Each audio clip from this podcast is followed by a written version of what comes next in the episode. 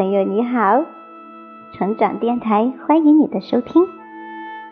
今天我们一起来学习马云的说话之道中的第一章的第七节：说话豁达洒脱，会让你更具亲和力。对外交往中啊，言语必须与自己的身份相符合。如果能表现得更随性洒脱一点，则能产生极好的效果。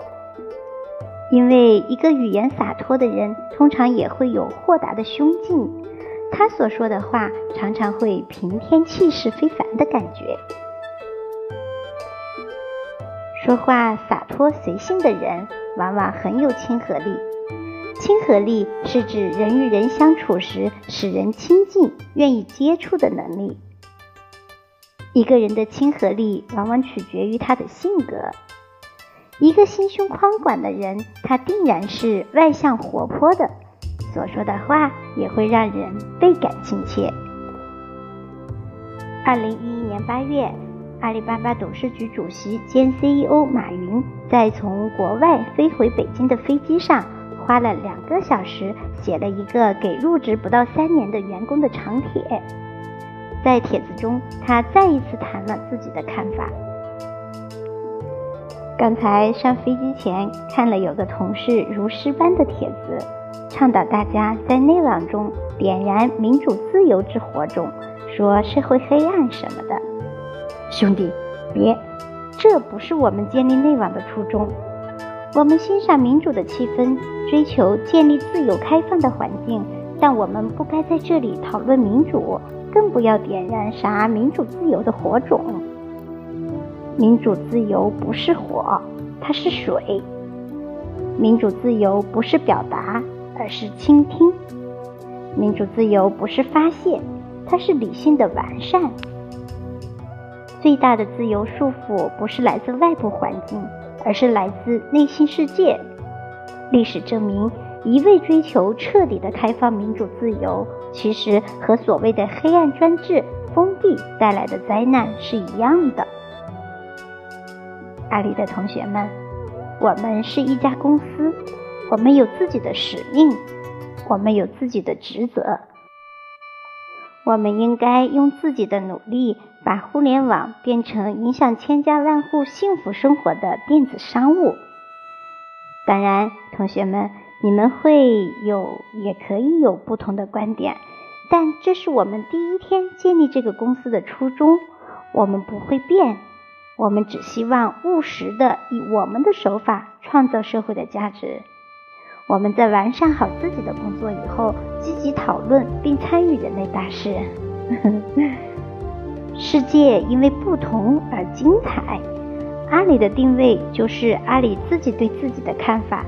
理解和行动，我们不完善，也不可能永远是正确的，但这是我们自己要的，是我们成立这个公司时的想法和原则。你可以有不同的观点和意见，我们一定会认真倾听，但不一定会按你说的做，也不一定会给你好脸色，因为我们也是人，我们也会生气。这和民主自由没有太大关系，不是吗？当善意不被理解和尊重时，我们会发脾气，会懊恼，你也会，不是吗？但相信我们骂过靠后会冷静下来，反正我经常是那样的。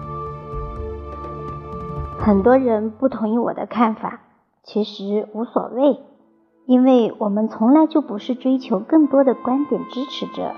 而是花时间去证明和完善我们的观点，这是我理解的民主和自由。民主和自由就是可以有表达并且坚持自己理想的权利。从一个人所说的话中，我们往往能看出他拥有什么样的品质与性格。在上月马云写给员工的帖子中，马云用豁达的心情去看待事情的发展。尤其是谈及自己的员工时，他总是用如“阿里的同学们”这样的称呼娓娓道来，为其添加了一层平易近人的姿态。松下幸之助曾经说过，一位领导人必须具备一种吸引人的魅力。如果能让部下觉得我们愿意为这个人效劳，必定会有许多优秀的人愿意为他效命。而一旦失去这种吸引人的魅力，他就不能算是一个好的领导者了。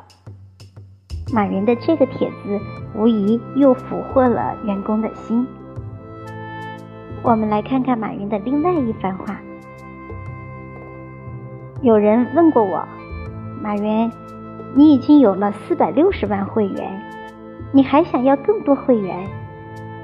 每天我考虑的不是增加更多的会员。而是让更多的网商赚到更多的钱。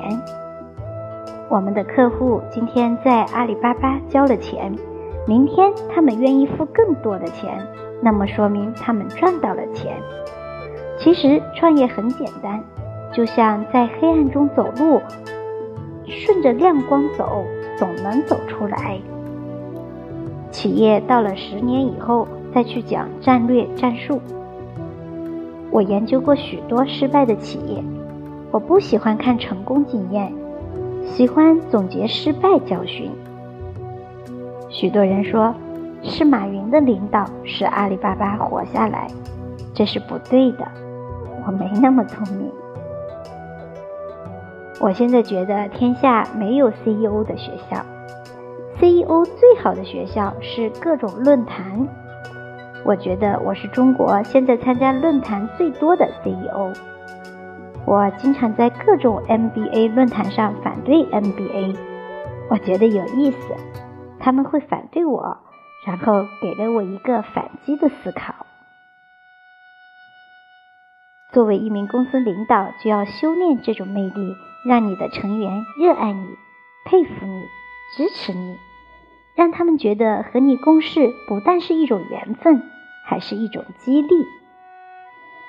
马云说话中所透露的豁达与洒脱，证明了他的思想深度，让人自然而然对其敬佩和喜爱。其实，在人与人的交往中，大家都喜欢和热情友善、豁达洒脱的人打交道。那么，我们是不是也应该向马云学习一下，用宽广的胸襟和亲切的言语来俘获他人的心呢？好了，朋友们，今天的分享就到这里，感谢你的聆听，我们下期再会，拜拜。